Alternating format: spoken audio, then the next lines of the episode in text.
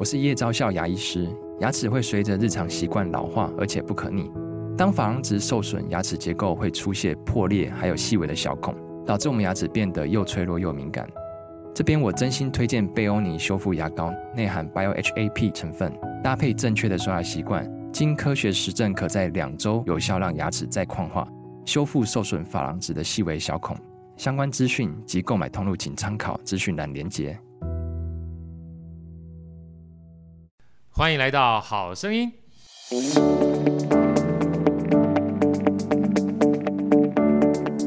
大家好，我是好学好哥，欢迎来到好声音。今天好声音邀请到一个好哥，已经认识非常多年的好朋友少女凯伦来到好声音，跟大家一起分享。来，Karen 跟大家问好。嗨，大家好，好哥好，很高兴来节目跟大家见面。其实很多年前的话，好哥那时候参加 Karen 是参加你们读书会，对对对，所以参加不久之后呢，好哥就看到 Karen 一路一路成长，每次我都偷偷关注你的这个粉专。后来又出了十五分钟写出爆红千字文的畅销书啊！事实上，在企业界里面有高效写作力，十五分钟写出千字文。其实写作这件事情，嗯，在 Karen 的职涯里面是扮演一个非常重要的角色。对。那好哥今天呢，邀请到老朋友上我们这个 Podcast 啊，其实有一个原因在的，因为毕竟呃，我们的这个 Andy 啊，我们的制作人，他本身是算是资讯工程背景出身的，然后其实多年以前，所以多年以前两三年前就开始关注 AI 了。啊，然后后来呢，因为 ChatGPT 的关系，就让我们更关注这件事情。然后后来我才知道，啊，原来凯伦呢在这方面涉猎也非常深。好，跟他们先聊一下哈，就是 Karen，你是怎么样的一个因缘际会，会从写作，然后后来做公关嘛？待会我们聊公关这一块啊。其实现在目前也是非常重要的公关顾问，然后会接触到 AI 这个所谓领域。我们不讲说这个产业这个领域哈，什么样一个接触的一个一个呃时机，或是是起心动念，可以吗？好啊，谢谢好哥。那，呃，我我觉得大部分人也会觉得很这两个角色很冲突。一下，呃，就前面在讲写作，然后到两三年后我们在研究 AI。那因为其实这个接触的点可以稍微往前回溯一下，我出生的年代刚好在电脑刚出来的这个萌芽阶段，对不对？对。然后，所以当我们小学的时候就一直在探索。呃，电脑啊，或是各种不同网站这种到爆发期的时候的应用，所以对我来说，我自己从小到大的经验都是在使用软体这件事情还蛮容易上手的。所以，嗯、呃，再加上我跟我姐姐有一点年纪的落差，他们刚好不是在电脑的这个时代，所以我从小就有点像是在教学他们怎么接触一些新科技啊，怎么就是去运用这件事情。那回溯到成长以后。我们的工作很常是需要用到软体来帮助我们更高效，没错，然后让帮助我们可以完成更好的作品。那再加上先前我们都在教写作，而写作的定位刚好是在于高效写作这件事情。对。那以前在讲高效写作的时候，我都会去，我书里面有写到，就是呃要一直一直练习，写作没有捷径，要一直练习你才有办法对。对你才有办法说，诶，把你的写作的文学能力或是写字的功力提升。比如说，你怎么样子去叙述一件事情，怎么样子描绘一个物件或是情境。那以前都要透过大量练习，但是其实现在 AI 出现，ChatGPT，你只要提供它指令，它就可以帮你生成出你想要的内容，或是超出你原本预期的内容。对对，那 NVIDIA 的创办人也有讲到，嗯，NVIDIA。NVIDIA 的创办人也有讲到说，现在的时代就是你文字输入进去，然后它会给你图片、声音或影像等不同的文本。那我会接触到这件事情，也是因为其实大家在讲下中文的指令，就是下 prompt 这件事情，它就是中文的写作。只是以前我们在讲千字文，一次写一千字，但是现在中文的指令，它就是五到一百个字，你在里头用不同的中文句型，然后名词、动词、形容词的交错组合，你就可以越来越精准的去下一个指令。那我们只要厘清目的啊，还有我们的受众，其实，在写作，其实，在下指令的时候，就是一种写作。没错。所以对我来说，以前我可能练习高效这件事情，需要一直一直写，一直一直写。但现在不用，我们现在高效就透过 AI 就能做到了。那我从去年 ChatGPT 在台湾流行的时候，就一直在研究，每天会用很嗯、呃、至少两三个小时的时间去测试，看看什么样子运用在我们工作上。对。所以它。他现在对我来说就是一个，我现在卡关什么事情，那我就会先去问一下 GPT 有什么想法，因为 consultant 或咨询的顾问一样。对对，所以我们现在应用就，因为它后来升级之后有个 GPTs 的这个付费功能，所以我们甚至也能在帮助企业或是小型的自媒体经营者，他们在一些文案设计啊，或者是社群贴文上面，去直接用 GPT 帮助他快速的产生一套流程。那这些背景都是来自于写作这件事情。Yeah. 所以，呃，我们自己我自己在开这堂课，或是我自己在研究 AI 这件事情的时候，会不一样的地方，就是我比较倾向是从写作的。呃，基础出发，然后把指指令下得很精准、很很具体，让你的答案，你拿到 AI 的答案可以更更符合你想要的需求。因为大家会疑惑说，AI 要的东西我还要大量修改，要怎么做？所以就我自己在教的时候，就会是希望溯源去想，怎么样子把下指令这件事情做得更好。对，其实因为文字它本身就是一个很棒的沟通的工具啊，所以其实小时候我们讲说写作文呢，它应该是要传达我们想要传达的呃想法、思维，或者让别人能够理解嘛。哈，其实语言的话也是一种文字，只是我们通常是透过嘴巴去说。所以我常常听到人家说：“哎呀，AI 其实呃是一个很棒的工具，可是你要知道怎么去跟 AI 说话。”嗯，对对。那 AI 说话呢，你可以用语言的。你也可以用文字的，所以回过头来的话，呃，Karen 呢就等于是用文字把你原来的写作呢变成是跟 AI 去沟通的一种媒介嘛，哈、嗯。那接下来我就想请教你了哈，因为其实现在目前我们在讲 AI 的时候，已经不仅仅是 ChatGPT 而已了。对对，它有各种不同的嗯场景，像我们常常看到的话，就是像 Midjourney 啊，图画式的。可是图画式你也要告诉他你想要画个什么东西。对对，你用文字输入进去之后，它就生成一个。可能是你原来就是一辈子也学不会的画作，你知道吗？可是你用文字就可以让 AI 去提供你想要呈现的一个画作。所以好哥能不能请教你一下啊？其实现在目前的 AI 啊，已经嗯超越我们以前对于 AI 的想象了。所以一般人的话，你能不能建议大家一下，或提供一个方向，就是 AI 就是所有的人，除了在呃我们讲的文字上面去帮你解答之外，哈。透过这样的一个文字去跟 AI 做沟通的过程当中，可以帮助我们在生活或职场上有哪些面向，好不好？好啊，嗯，在职场上的话，我自己的工作有一部分也是要需要做活动企划，然后或者是去安排流程。那首先是 GPT，它本身可以产出表格，然后也可以产出图片。那在做企划的时候，我们最常困扰就是要怎么跟客户用。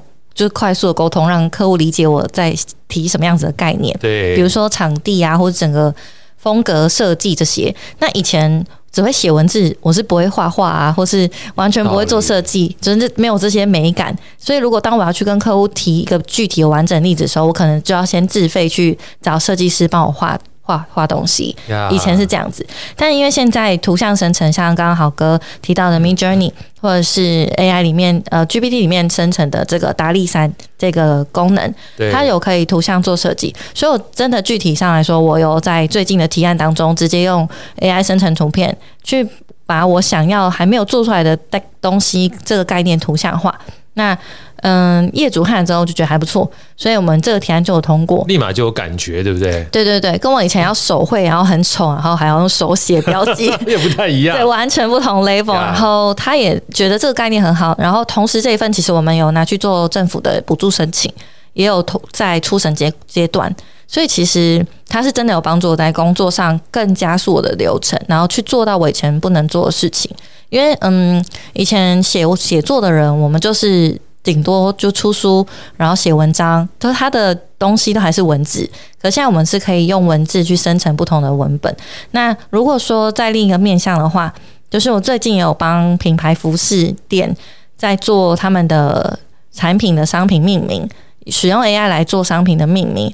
那这个过程是因为蛮多自营店家他们在进出货就已经很复杂了，就我要管理库存啊，我又要去包装或是管理我的店面很麻烦。可是最重要是那个商品好不好卖，商品的名称它要怎么去发想，可能是他每一天都要去烦恼的，因为只要进货，他就要重新命名一次商品嘛。对，所以我们就帮服饰品牌女装，然后去做一支 AI，是像是它的分身一样。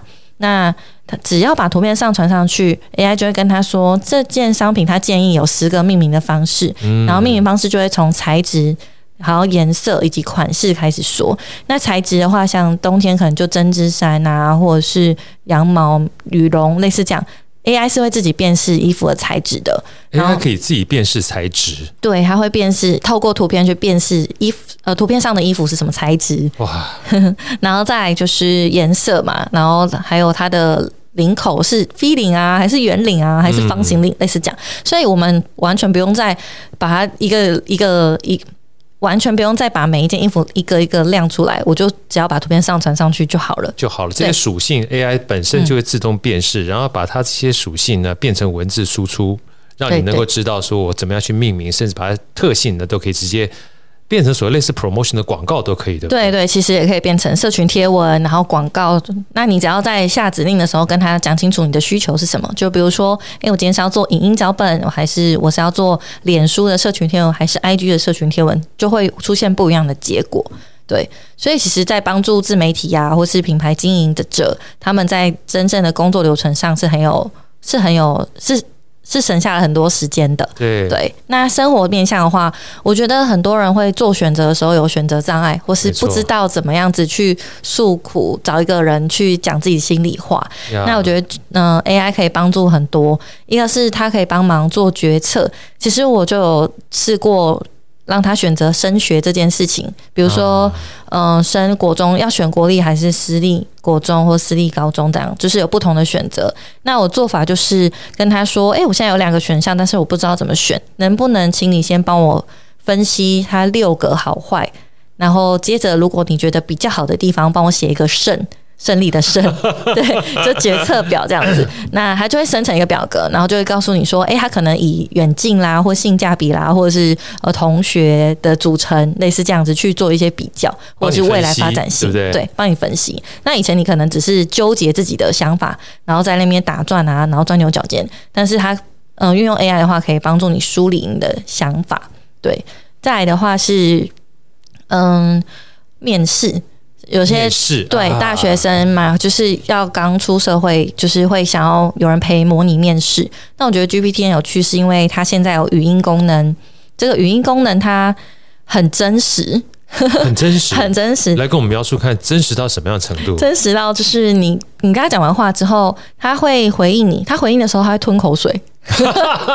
跟真人一样，对对对。然后我听到他吞口水之后，我就吓一跳。对，然后他还会有语助词，就是他会笑啊，或者是他会有一些思考的声音，嗯，这样的声音，所以其实很有趣。哇，跟真的一样嘞！哈。对，然后对我来讲说，因为我在经营公司，有些。有时候独处的时候，就是在想说那个商业怎么处理啊，或什么的。因为刚创业没有很久，就有一些商业烦恼，就会跟他讨论，所以他有点像是教练的感觉。虽然虽然不是真人，可是就的确有帮助我梳理我自己的想法。呀，嗯，哇，所以说不管说工作的面向、生活的面向、面试的面向，其实 AI，郝哥刚听完之后，至少有两件事情非常吸引人。第一个，大量减少时间啊，比如说今天我如果说。呃，要汇整我相关的资料的话，先不要讲其他的了，就要把图像变成文字，文字变成图像。像刚才那个一照相，把你所有的属性哈都辨识出来，然后给你十个参照的这个 promotion 的 idea，哇，基本上就很可怕。你刚刚这样讲之后，突然让我想到一件事情，我大概记得是去年吧，那时候呃，应该今年年初，去年年底十一月的时候，ChatGPT 出来嘛，后来到了两三月的时候，那时候别人。给我看 ChatGPT 的时候，我想试着玩玩看。然后我玩的玩的方式很简单，因为那时候刚好有有去教一堂叫设计思考的课程。嗯。然后我就说，哎，能不能麻烦给我一个设计思考啊？我还把这英文写进去，Design Thinking，一个七个小时的课纲。因为当时我在写这个课纲的时候，我自己就写了快两三天，然后收集了大多书。哎呀，我才输进去，差不到几秒钟，一个七小时课纲就出来了。对对对。然后我又再问他说，哎。能不能帮我在里面加入一些游戏跟比赛的环节？他又把我加出来了。嗯，我就想说，先不要讲其他，我三天变成两分钟哈。哦，先姑且不论它好不好这件事情，时间就大幅的减少。好，所以时间效率这件事情的话，是一个 AI 带给我们很大的价值。那第二个哈，也是刚才 Karen 在说的时候，让我脑袋里面为之一振的，就是以前呢，比如说好哥自己写书好了，我想 Karen 也出书嘛。我们所有的书里面，有时候希望有一些插画，对不对？就像你要去跟别人讲说，哎，我想去办一个活动的话，我觉得最好是能够把那场景哈都有图像表现出来，大家看图就立马可以有直觉的感受嘛。可是这个图啊，你如果不会自己画，你就要找别人画。那你找别人画呢？除了要沟通时间，这个会很花时间之外，有个另外非常重要的关键是你要多花钱。嗯，没错，你你要多花成本 啊。所以你本来是一个人要找好多人来帮你做，那现在 ChatGPT，我刚听 Karen 讲起来，好像。就是艺人公司的形态哈，没错没错没错，就有机会让每一个人成型了，可以这么说吗？可以可以，因为其实我们也是现在也是艺人公司的状态。那我们一个艺人公司，我跟我先生一起工作，那我们服务的客户其实每一年大概五六十家。对，那我们有一些工作流程，其实大量运用 AI 就可以省下很多时间。那我觉得一个很有趣，是因为像我跟豪哥都有出书，那我们可以把自己书籍的那个文字内容，它已经成已经有内容了嘛，就大概七万字啊，或者五到七万字的内容也放进 GPT 里面。等于说，我们如果是品牌经营者，或是公司自己有资产的人，这些知识资产全部放到 GPT 上，它可以做一个问答，呀，变成你的品牌助手。然后以讲师啊，或是作者来说，它就是一个你的分身。那我们像我自己把写作书的工具书内容放上去，本来这本书就在教大家步骤一、步骤二，或是整个文章的架构、标题怎么优化。那这个 AI 助助手，它就是写作分身或写作顾问，你只要问他问题，它可以运用书的内容帮你做文章架构，最后帮你写成一篇文章。那我觉得这对于本来就是在做内容创作或是文字工作者是非常方便跟非常惊奇的一个新科技的应用。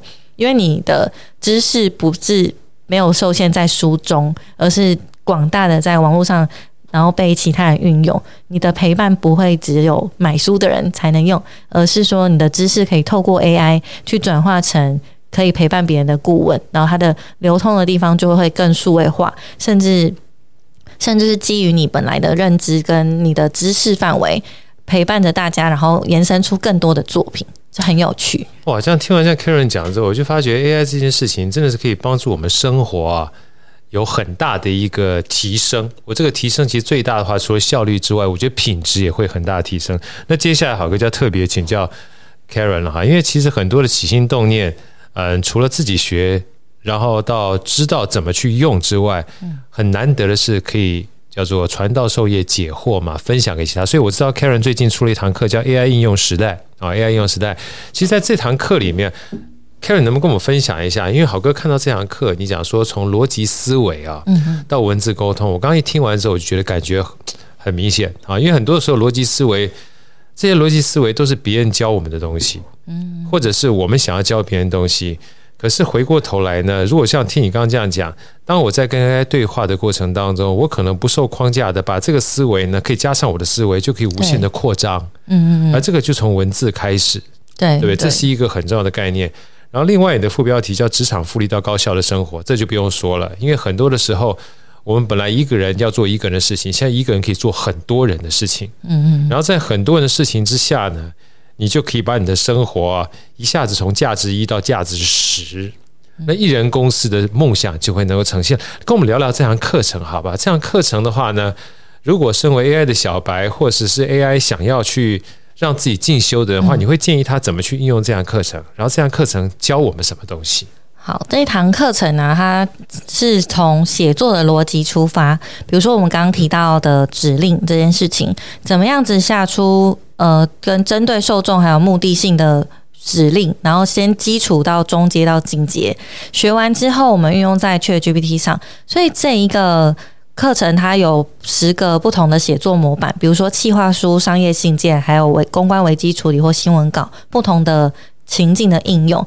再的话，除了 GPT 之外，我们也会教你怎么样子打造自己的 AI 助理。像我们刚刚提到的是我写作的情境，然后或是服饰店的情境。那有一些人可能他是工程师的背景啊，或者是他是手摇影等等不同的产业领域，怎么样子在这一套 AI 流程当中打造自己自己的 AI 分身？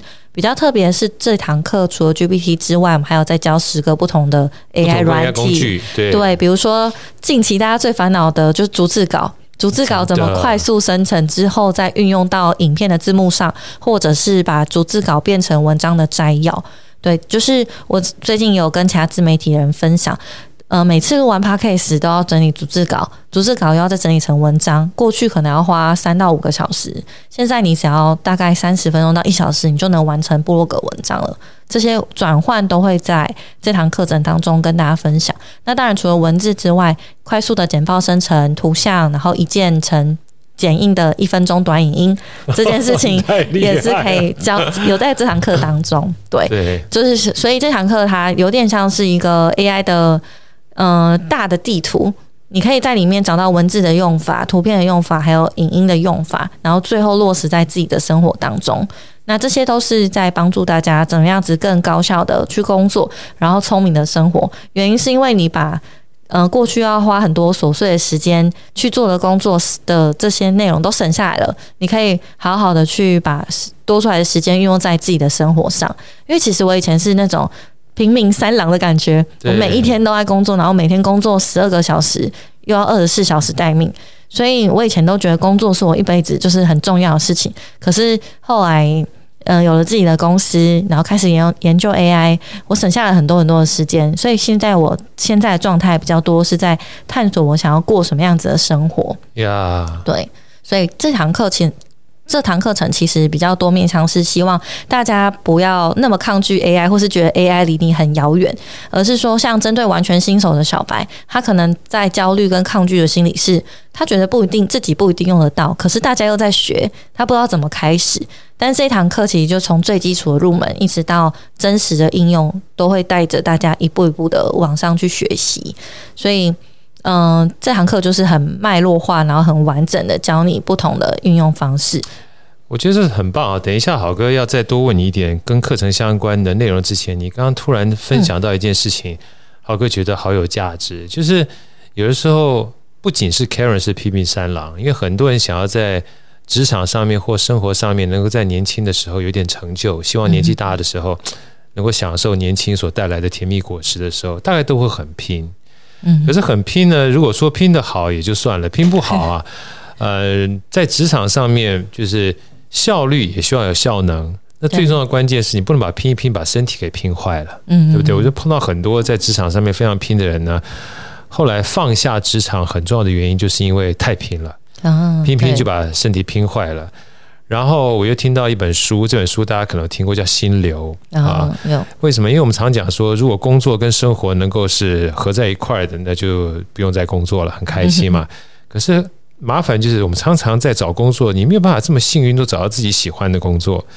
所以心流里面给好哥一个答案，我觉得非常喜欢。他说，如果你没有办法找到自己喜欢的工作，那你可以试着找自己喜欢的方式去工作。那其中一个方式呢，好哥自己都说，包含工具就是一个很好的方式。它帮助我们节省时间，帮助我们找到更高效的方式去完成工作之后。你就有机会把更多的时间放在关爱自己跟生活上面。所以，好哥想请教这个 Karen 哈，就是毕竟你从了解 AI 到教 AI，然后现在呢分享 AI 这件事情，那么就是多讲一些，就是你自己过去的拼命三郎到开始有了 AI 之后，对你生活上面有什么样大的一个时间上的宽裕？跟生活的重整好不好？好啊，好啊。那我先讲一下我以前生活跟工作形态，还有人生状态。对，好，就是因为我自己家境背景没有很好，就是我自己是单亲家庭，但我的单亲稍微特别一点，是我在出生前爸妈就离婚了，所以就我妈怀孕的时候爸妈离婚。是。那出来之后，我出生之后，我妈就是因为一个人要带三个小孩，所以她一直在创业。嗯。那所以我从我有记忆以来，我的人生就是。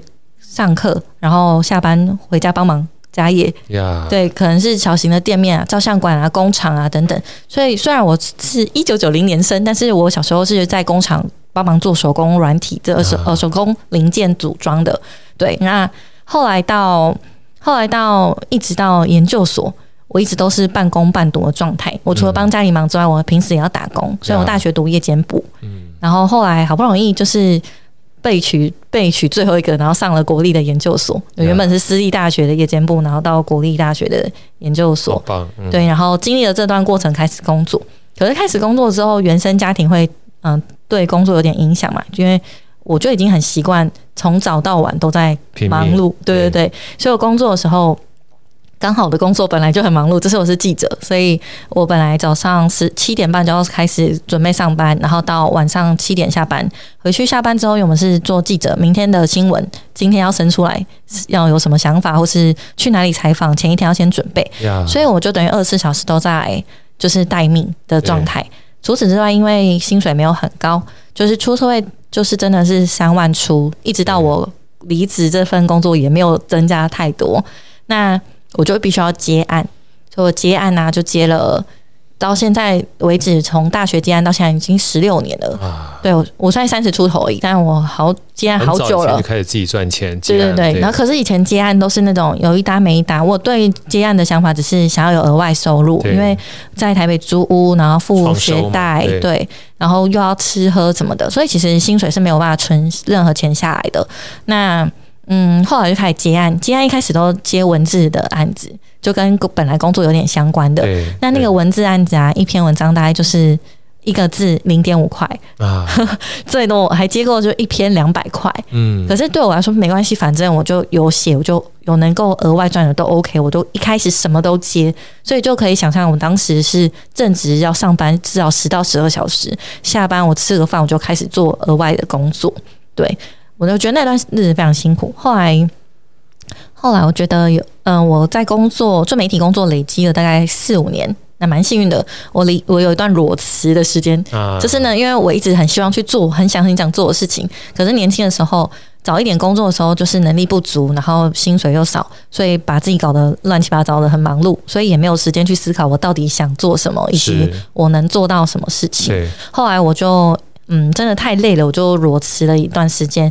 那段时间就有人来问我说：“你要不要就是帮我们呃的公司做一些媒体的露出啊，或是做一些媒体公关相关的事情？”这样，后来就我开始，我觉得有一个契机，就是我把握了这个机会，因为我没有做过。可是我觉得我可以，对，反正就跟刚刚一样，就是哦，有钱我就做，对 的这个心态，我先接起来就对了，把握就对了。对，那从那个时候开始，我们就有一个新的项目，然后新的发展。那当时就已经不会是一个字零点五块，开始是这篇文章的价值有帮忙到露出到其他平台上，所以它的价值就会从六位数、五五六位数这样起跳。嗯，对，那我就开始有商业经营的这这个角色跟想法。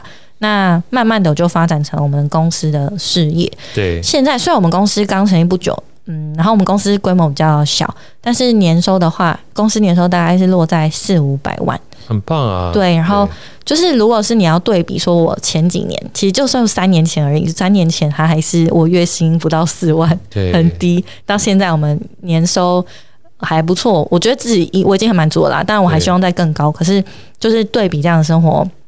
嗯，是差异很大的。那再加上 AI 的应用，以前我说我们要一直花时间工作，然后一直去精进，然后一直去很努力的工作，觉得这样子我才是有价值的。可是现在 AI 出来之后，可以帮助我们省下这段时间。我很努力的去运用 AI 工作，产出差不多的效果，跟创造它这个内容带来的价值。那省下来的时间，我可以运用在我自己的生活上，对，好好照顾我自己。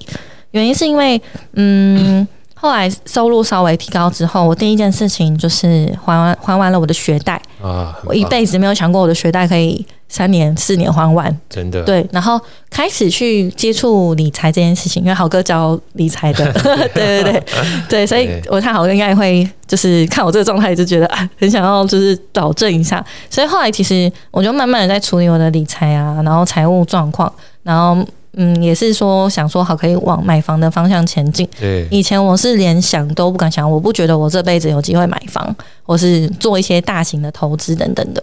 那后来就是改善生活，然后加上嗯，我们在学习新工具，学习完分享出来，然后。这件事情很有趣，我分享出来之后，开始有人在问我说：“那能不能来跟我们公司做一下 AI 顾问？”又有了一个多元收入，没错。对，所以原本是接案，然后到公司，公司现在有多元的收入，大概十几种不同的收入来源，然后再慢慢的，呃，把自己的专业度提高，再把这些多元收入的基底再往上增加，所以收入也会再往上提高。有一点像是我的人生，就是一直在往上滚滚滚雪球的感觉。然后把这些我所有的专业跟知识都集结起来，然后再改善自己的生活，这样。嗯，所以说其实好哥特别要请教这个 Karen 这一段啊，是我看他课程跟听他讲完之后，我有一个很大的感触，就是有时候我们不要太嗯、呃、排斥于新的东西进到我们生活里面来，因为你不知道说它会让你们生活有什么样的改变。尤其像刚才听完 AI 的这样的一个介绍之后，当然很多的时候它会让我们或者是我们周遭人的生活有所改变，但真正的关键，他到底要你要先知道他对我们的改变是好，嗯，还是不好的。对，所以其实 Karen 他刚刚讲完之后，大家可能可以听到，就是。最重要的关键是帮我们赚到时间。嗯，你说没错，对不对？因为时间就是金钱。对。然后，如果我们有时间，我才有办法去余，才有一个余裕去想我怎么样子过更好的生活。对。以前是完全不会去碰到这一块，我甚至就觉得我一辈子一直在工作也就不错了。对。到后来才开始去想，嗯，我的生活应该要过成什么样子？比如说住家的环境，或是我的兴趣。呃，服饰啦，或是呃外在的，比如说化妆好了，类似这样，就慢慢的开始打理自己，从内到外把条件撑起来，那人生其实就会往越来越好的正向循环过去。对，因为像以前啊，我们说。坦白讲，你说那时候一个月三万块钱，就像我们小时候，如果他平常家境都不好，你能的有的工作选择就那么几项而已。对对对，你也不能怪自己说或怪自己原始家庭非常忙，因为他们有其他的选择。嗯嗯嗯。所以其实包含 AI，或者是包含我们在与时俱进过程当中，就像 Karen 讲，他一九九零年出生，就出生在一个所谓的电脑跟网际网络时代起飞的道路上面。嗯嗯对。所以本质上面，呃，就有这样的一个选择在你们生命当中。那就像目前来看，我们碰到 AI，AI 也是一个选择。对对，而这个选择呢，让我们有机会把我们的时间呢，能够不是讲延长而已，能够多一点余裕的话，嗯嗯，你才能做另外一个非常重要的关键。因为就像如果说我们拼命的奔跑，你已经忙得跟鬼一样，你是没有办法提升自己价值的。嗯嗯嗯，你只有稍微停下来的时间，对，你才可以思考说，哎，我可不可以学学 AI？我可不可以学写作？我可不可以学学原来可能一小时或者是。一个字只有零点五毛，呃，零点五块，然后变成一块钱，变成两块钱，甚至是一篇它有个高价的价值的东西存在，嗯，你才可能从原来的写作变成学习 AI，变成 AI 的顾问，甚至帮别人创造品牌。而那个时候呢，会发现有另外一个良性循环就出来了。原来一个小时你可能拼命去打工的话是两百块钱，嗯，但你如果拼命打工的话，也只不过是拿自己生命去换金钱。嗯，但是当你有了高效的方式去帮你打工，就像 A 刚刚 AI 的助理一样的时候，对对对，你就空出时间，可以持续不断提升自己的价值。嗯，不仅赚到了时间，还赚到了收入。我觉得这是一个非常好的良性循环。那好哥最后想请教这个 Karen 啊，你回到我们这堂课程来好了，就是呃，因为毕竟课程线上课程呢，有的时候我都觉得不是上完就算了，你要去用。对。对所以你会怎么建议？就是当我们买了这样线上课程，除了学之外啊，要怎么运用在我们生活上面，会是一个简单。让大家可以持续不断精进的一个做法，好不好？嗯，好，就是这门这门课程它是 AI 工具，所以其实里面会有步骤，说怎么样子把工具用在你的生活上。所以我觉得不是不是只是看课程而已，对，甚至你在看课程的时候就一边使用这个工具，啊，那再来是重新会诊一下你生活中你自己的知识脉络。那有些人可能会觉得他自己。不是什么有知识的东西，但其实没有哦。我讲生活面一点的，我也是看我朋友说怎么选洗碗机啊，洗碗机他就说你要先看外观，然后你要先看大小，然后呃水的动线这些。这个我还没有自己的房子，是完全不会去思考说洗碗机也要有六七种选择。像这个也是一种知识。那作作为家庭主妇也好，或者是作为一个帮小孩子打理升学的妈妈，或是不同的职业。其实你都有一套自己的逻辑脉络，这些东西你都可以盘点出来，然后把它放进 AI 里面，用 AI 成立一个助手。我我很有趣的是，我的 AI 都有名字的，就是我的、有名字啊，对，好可爱。对话都有什么？哎，比如说写作顾问 Karen，然后活动计划是 Ian，类似这样，就是有一个名字的。然后这些其实你就可以把它真的做成一个你的助手。我们刚刚讲的知识，你把它盘点起来，然后做一个助手之后，你会发现，你其实生活中很多东西，你就直接问他就好了。对，那这个就是在我们学这堂课的时候，大家是其实是真的可以去运用，就算是免费版，也有方式可以一步一步去打造你自己的 AI 助理。所以大家可能会在想说，我最常会遇到的问题就是，我买这堂课还要不要再买其他软体？对，就也是有要买软体的选择，也有不买软体的选择。比较像是说，当你看了这堂课之后，你可以去想。自己要怎么运用这这个内容。你要付费升级的话，当然也会很方便，可是你是有选择的。但你如果没有现在开始接触 AI，你可能会过一段时间会发现好像有点跟不上。再加上我觉得，其实现在资讯有一个呃资讯鸿沟。就是连你用的工具都跟别人不一样的时候，你们的工作能力或是专业职能就会落差很大。对，落差很大。对对对，当你比如说好，我随便举例，就是如果你没有用 Canva，你还在用小画家，你做出来的内容跟或者图片根本就跟别人 level 不一样。对对，因为 Canva 可以直接套版模嘛，颜色，小画家就是画画功能。对，可是他们都是设计软体啊。对对对，所以我们我就举这么明显的差异，其实你就会发现说，有用 AI 工具或是没有用 AI 工具，在嗯、呃，你的工作十五到十年来看，其实会越来越有很大的落差。不仅是时间上面的差异，连品质也会有很大的差异。对对对，对，而品质的差异。又会回过头来影响你自己价值的差异，对，价值的差异又会影响收入的差异。哇，这样一算起来的话，就 难怪你讲说这个职场复利这件事情啊，如果没有好好搞的话，一不小心你就被别人超越了。对，一不小心就没了，就没了。对 对对，尤其是现在年轻人、大学生，他们早就在用了。他可能出社会就是一批新的竞争者，就就就跟你刚刚讲说，一九九零年代接触网际网络是一个非常司空见惯的事情，搞不好现在目前小朋友、年轻人的话，对于 AI 就是他们的生活的一部分。没错没错，像我外甥女好了，她小她幼稚园幼儿园，她她会用平板去找自己的 YouTube 影片。哎呀，她四岁而已，是吧？对，然后我我妈妈就她她的阿嬷。就不知道怎么找，对、啊，他说妈，阿妈我来。对，对，所以所以这个东西呢，与其排斥，倒不如愿意去接触它。你只要每天一点点啊，就像这堂课程，你只要开始买来这堂课程，你只要循序渐进的去接触这堂课程里相关的知识，你也不要求快。所有的工具呢，就像刚刚 Karen 说的，诶，你要用免费，可以先试用免费，如果满足你需要，免费就够了。嗯，但如果你觉得嗯。玩着玩着呢，可以花点钱去让自己能够精进的话，我觉得能够用钱买到的东西都是最值得的。嗯，对，对，因为很多的时候 AI 没有出来，你赚钱都买不到。啊，真的是吧？没错，没错。对啊，一旦出来之后，你有这样的一个选择，就算你不要用了，你也可以停止，不要继续再花钱嘛。对，因为它每个月可以停止，对，可以停止啊。对对，但是你花一点点钱，做一点投资，让自己知道说，哎，有没有一个机会可以让我的生活跟职场哈。除了更高效的往前运作之外，还可以提升我们价值，这不是也是往财富自由的迈向了一个很重要的关键吗？对，没错，对不对？没错。所以非常开心，今天 Karen 给我们带来这么好的一个 AI 的，我觉得是一个开脑洞的机会，也让我们知道说很多的东西呢，你只要愿意去学习的话，都有机会让我们的工作跟生活有不一样的价值。所以欢迎大家把这个 AI 应用时代。很棒的课程能够买回去。那现在目前的话，好生意我们会把这个连接哈跟大家讲，我们事实上还有一些优惠折扣啊，也希望大家透过这堂课程，不是只把课买回去，除了学习之外，试着去应用一下，相信对你的职场、对你的生活，甚至对你的人际关系，我想基本上都有很大的帮助。非常谢谢 Karen，也祝我们这堂课能够大卖，帮助很多人。谢谢好哥，谢谢，拜拜，拜拜。拜。好声音，我们下一集再见。